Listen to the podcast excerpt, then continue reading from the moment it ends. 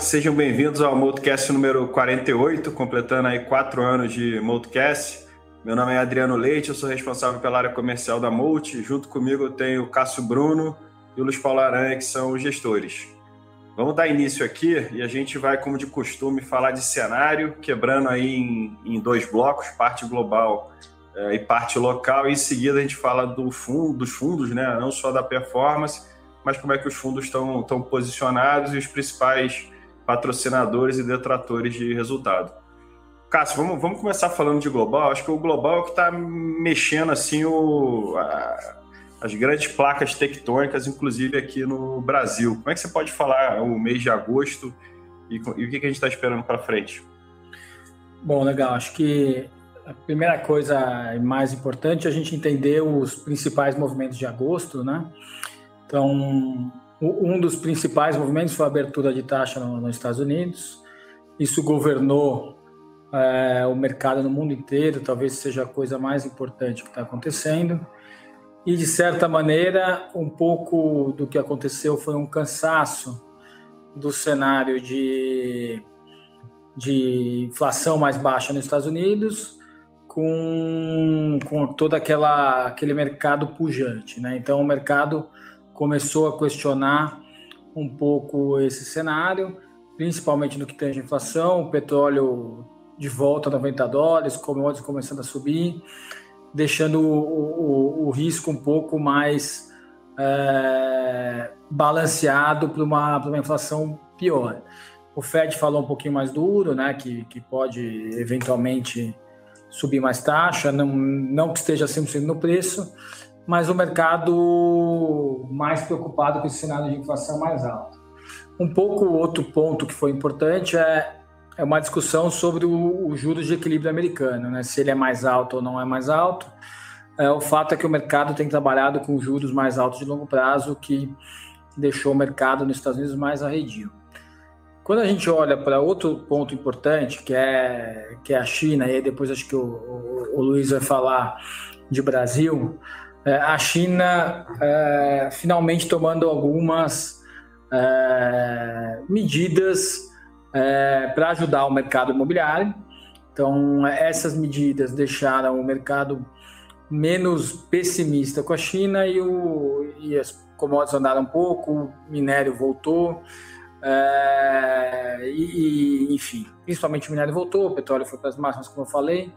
Então, essas questões ajuda um pouco o mercado é, local aqui. Mas ah, então os dois pontos principais, uma abertura de taxa por conta da inflação perspectiva um pouco mais alta e ou menos boa e, e uma China voltando a, a, estimular mais e fazendo medidas. Nada que seja muito é, intenso em nenhum dos dois é, desses do, dessas duas coisas, mas foi suficiente para mexer o mercado no mês passado olhando para frente, acho que a gente é, acha que, enfim, Treasury abriu o suficiente, provavelmente até demais. Uh, deixa a gente um pouco mais otimista que a Treasury consegue fechar, que a inflação não é tão ruim. E na China, essas medidas devem ser o suficiente para a gente não ver o caos na China e algo que a gente passe por um mercado chinês um pouco mais normal, ajudando os mercados globais. Legal, bom, Aranha, vamos lá. O, o debate do, do, mês passado piorou, assim, a gente começou a ver um certo ceticismo, né? Tudo que vinha sendo falado de, no prisma positivo ali de final de março até final de julho, basicamente inverteu.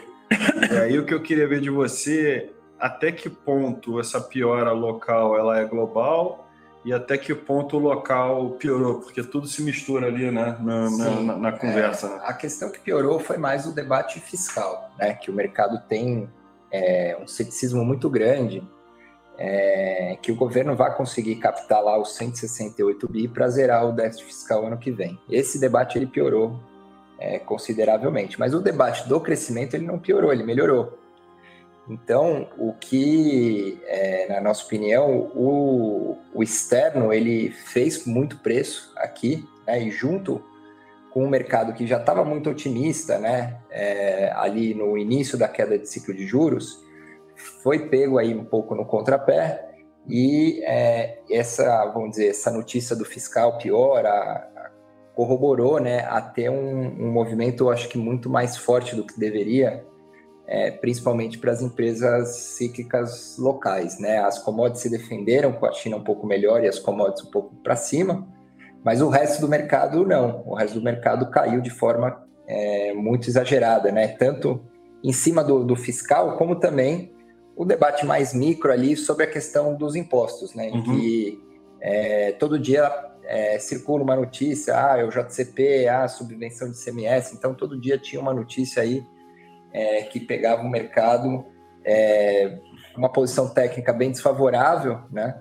Então, na nossa opinião, fez muito mais preço do que deveria é, nessa parte das ações que não são ligadas ao ciclo de commodities. Tá bom, vamos então já, já pegar um gancho aí que acho que vai estar no mesmo contexto falar, começar falando dos fundos aí pelo Moto Capital FICFIA.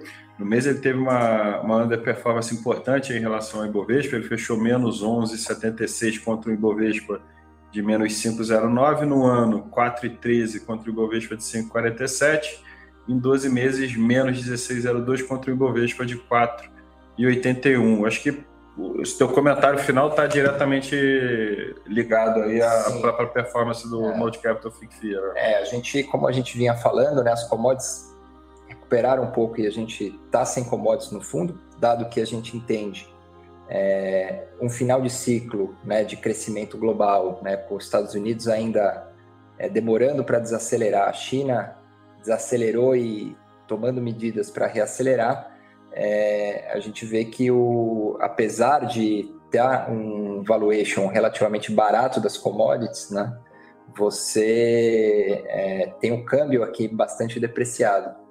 Então, a gente vê que tem espaço aqui para mais crescimento e menos juros. Então, a gente está vendo muito mais, com muito mais otimismo a, a parte das cíclicas domésticas que, de fato, exageraram né, no valuation. Então, basicamente, a gente voltou para algumas empresas, né, para o valuation de março, né, onde o cenário era muito pior, e a gente está com os preços de março hoje com um cenário relativamente melhor, né? O crescimento vem sendo é, melhorado a cada, é, a cada semana no relatório Focus, né? O juros segue na sua trajetória de queda, então a gente está bem confiante de que essas empresas é, de varejo, né, as cíclicas domésticas, ficaram com um prêmio muito maior do que a gente entende como justo, né, pela, vamos dizer, piora de percepção de risco aí do fiscal e da Treasury americana. E, e acho que a grande mudança, se pegar de um mês para cá, foi a gente estar sem commodity, né, zerado Exatamente, efetivamente, é. e o book bem direcionado aí para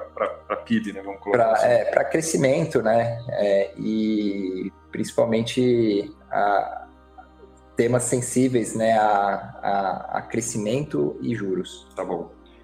Cássio, vamos então falar do, do Equity Hedge. Ele fechou o mês meio que no 0 a 0 né? 0,16 contra o Ibovespa de 1,14. No ano, 8,92 contra o CDI de 8,87. Em 12 meses, 8,09 contra um CDI de 13,61. O, acho que o, o destaque aí negativo aí para a performance abaixo do CDI acho que foi o book de varejo, né? Principalmente. Sim.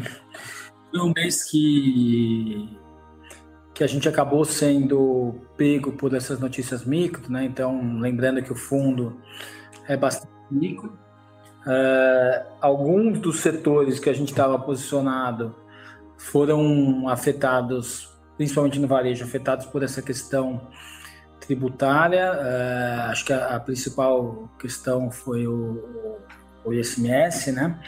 Uh, os benefícios tributários do ICMS, que, que machucaram duas, machucou duas posições que a gente tem. Uh, e uh, teve uma venda numa, numa posição grande que a gente tem, que é o Carrefour, de, um, de um investidor que, na verdade, o que aconteceu, o Carrefour, ele comprou o grupo Big da Advent, a Advent tinha uma posição residual dessa compra, dessa aquisição, e eles venderam no mês passado e o mercado não teve capacidade de absorver. Então, foi essa, foi essa questão de, de ICMS junto com o, com o Carrefour. Então, foram os dois pontos principais da, do mês passado. E aí tiveram coisas positivas e negativas, mas o, o, o grosso foi o varejo.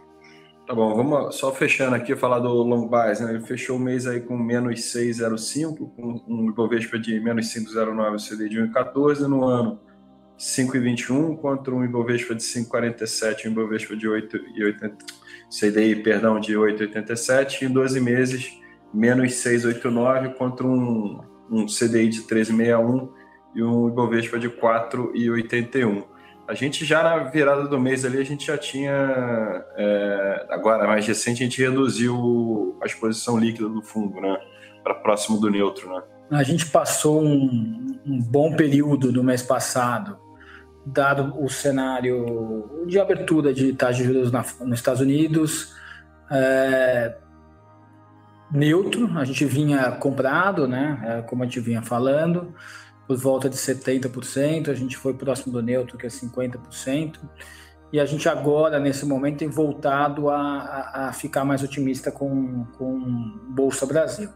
Acho que os principais pontos, se você olhar um pouco que o Luiz Paulo falou, a questão do PIB revisado para cima, queda de juros continua, é, provavelmente o juro americano está próximo dos raios, a não ser que tenha uma grande surpresa inflacionária uh, no, no, CPI que sai nessa quarta-feira, uh, e a China um pouco melhor. Então, quando a gente soma todos esses fatores, uh, o que sobra é um fiscal pior, mas todos os outros fatores mais de, de, curto e o fiscal é um, né, uma questão de longo prazo. e quando você soma os outros fatores, eles entram no momento positivo.